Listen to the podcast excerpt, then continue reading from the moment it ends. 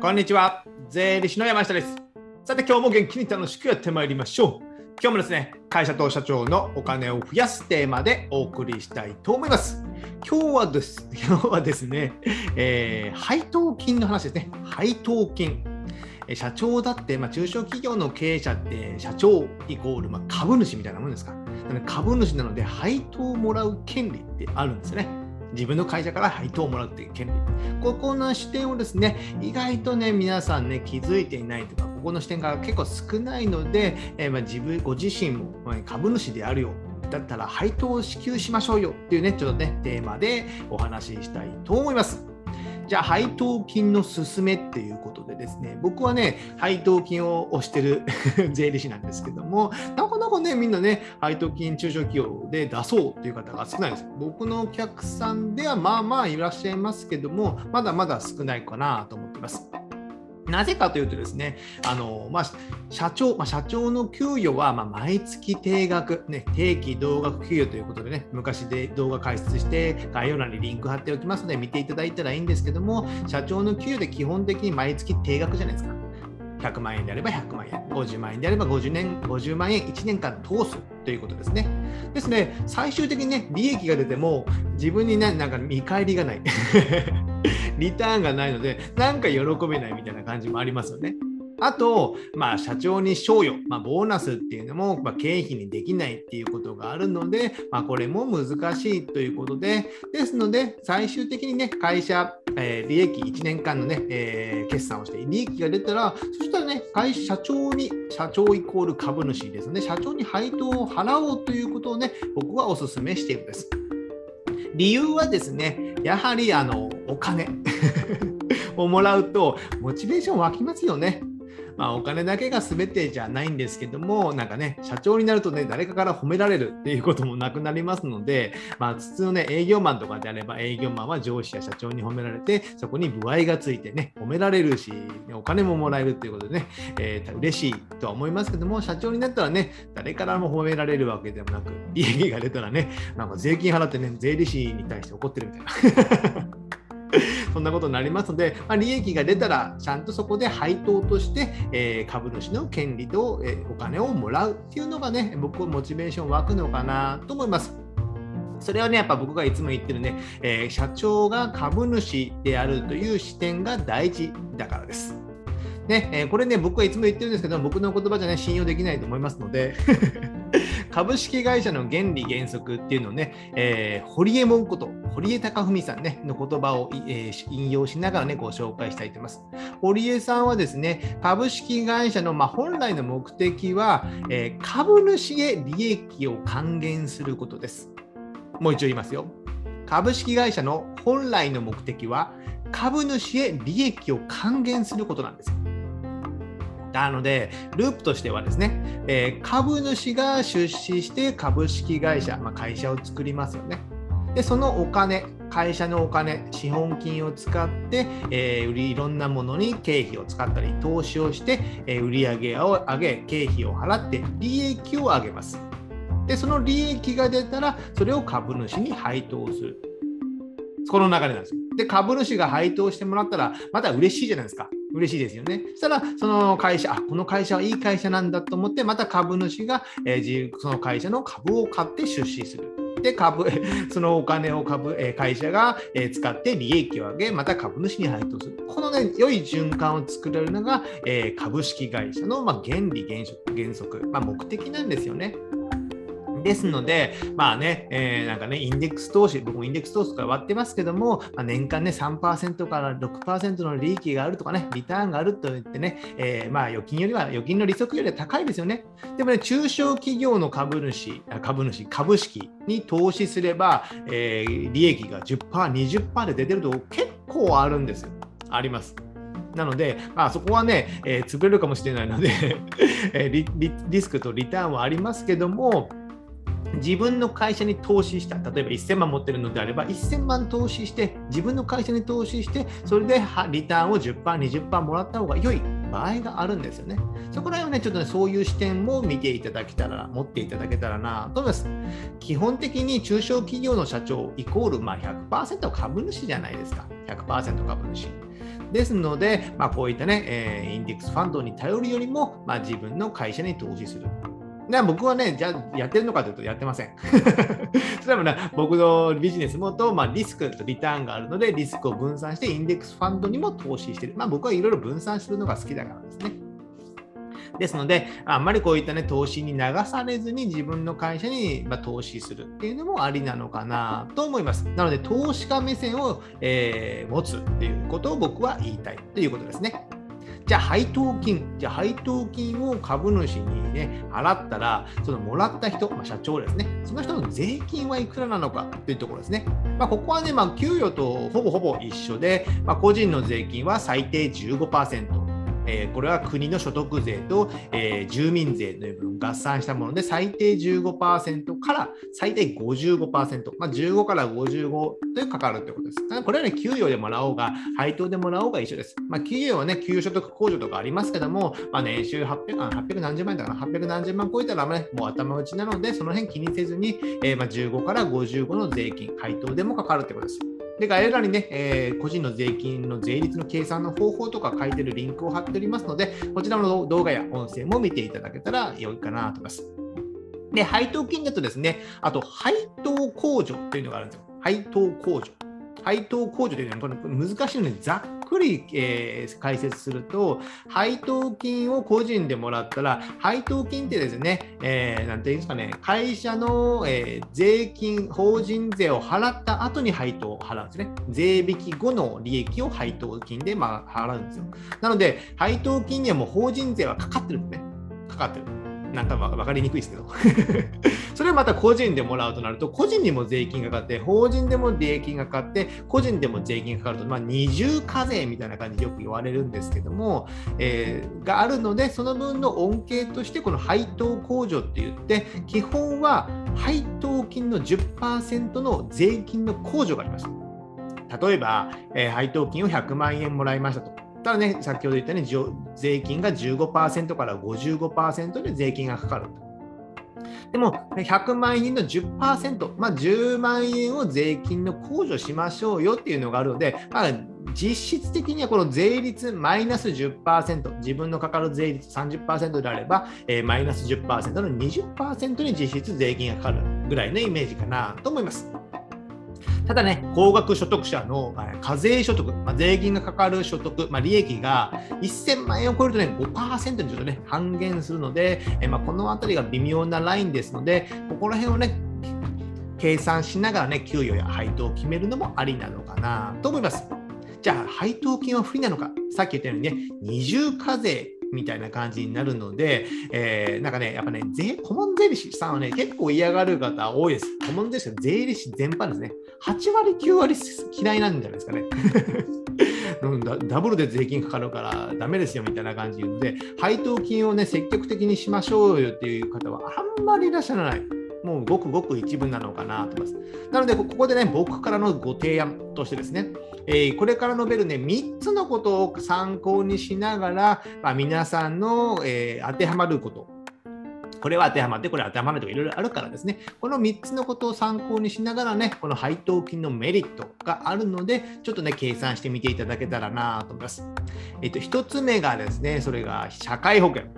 で、2つ目がま年金のことですね。で、3つ目が決算書のこと。この3つの視点でですね、ちょっと話していきます。じゃあ1つ目、社会保険ですね。社会保険なんですけども、社会保険ってですね、えー、会社で給与として支給。給与として払ったら、その給与に対して、まあ、税率30%の社会保険がかかる。健康保険と厚生年金ですね。合算で30%なんですけども、会社から個人に、まあ、個人で株主に配当金を払ってもですね、配当金にはね、社会保険は課税されないんですよ。かからない。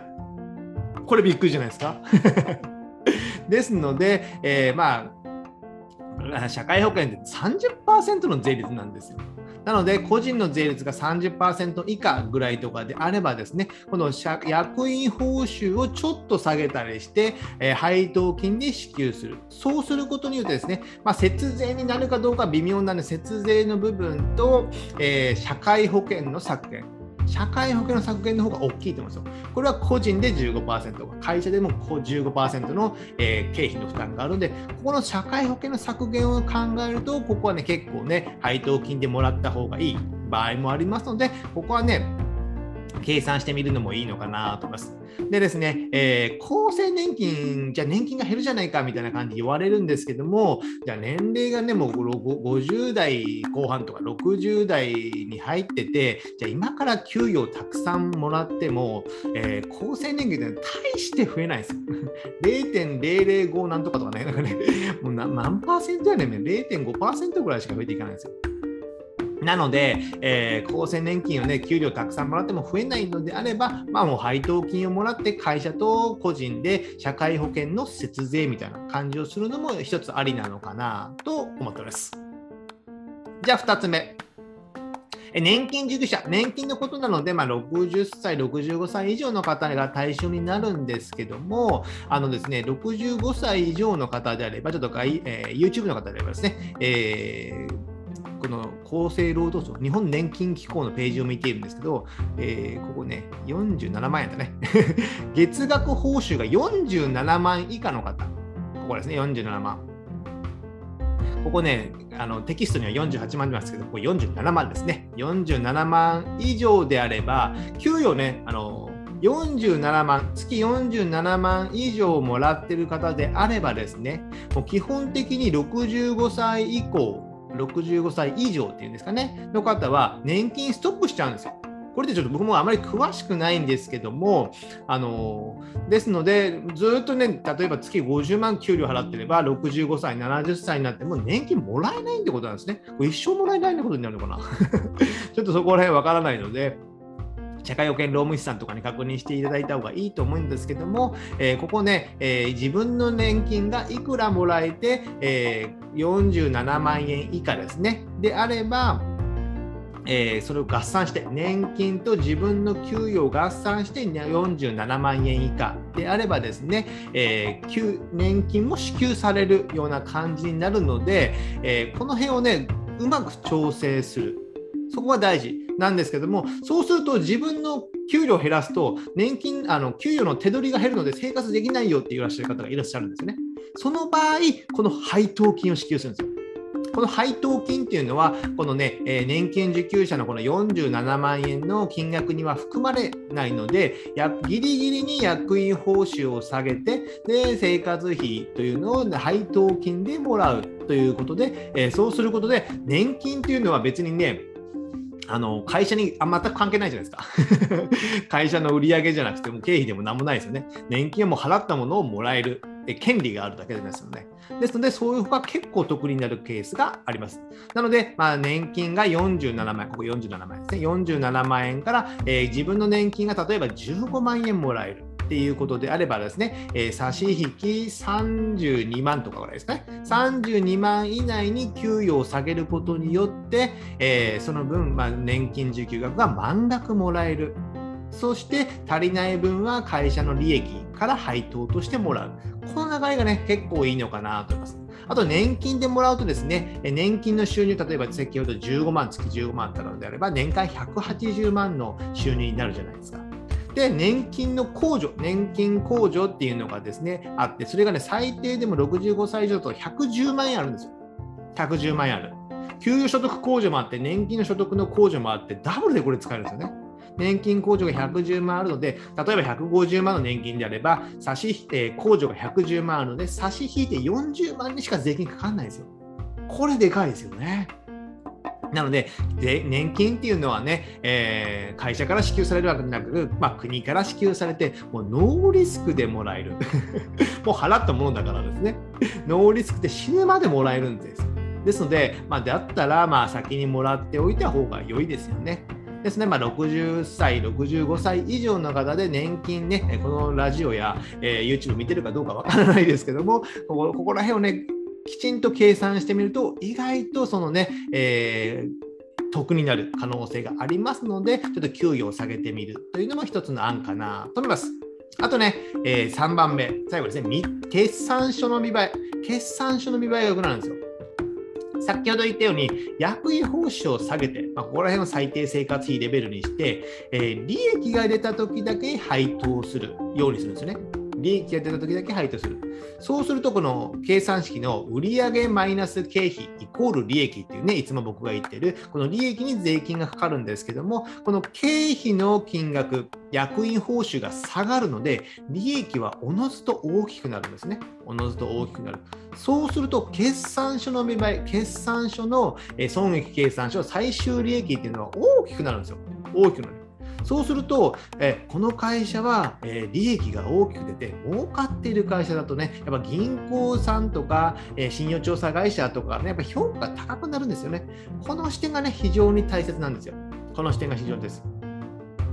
ですので、決算書の見栄えが良くするためには、まあ、役員報酬はまあ最低限ぐらいにしておいて、まあ、利益が出たら配当で、えー、株主としてお金をもらう。そういうね、えー、流れの方がね、決算書の視点も僕は良いのかなと思います。